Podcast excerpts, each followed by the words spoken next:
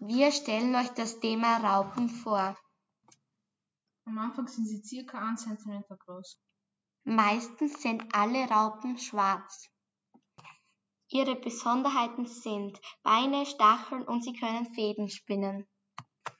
Wir haben fünf Raupen bekommen. Sie fressen Fruchtzucker mit Pflanzenreste.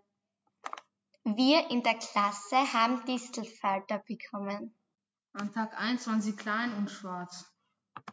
Am Tag 5 sind sie größer und dicker geworden. An Tag 10 sind sie größer und noch dicker geworden, circa 4 cm.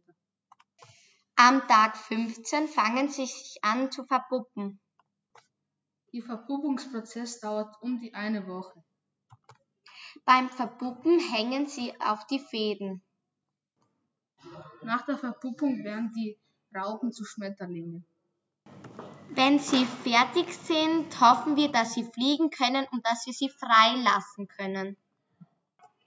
Wir hoffen, dass sie gut in der Natur ankommen.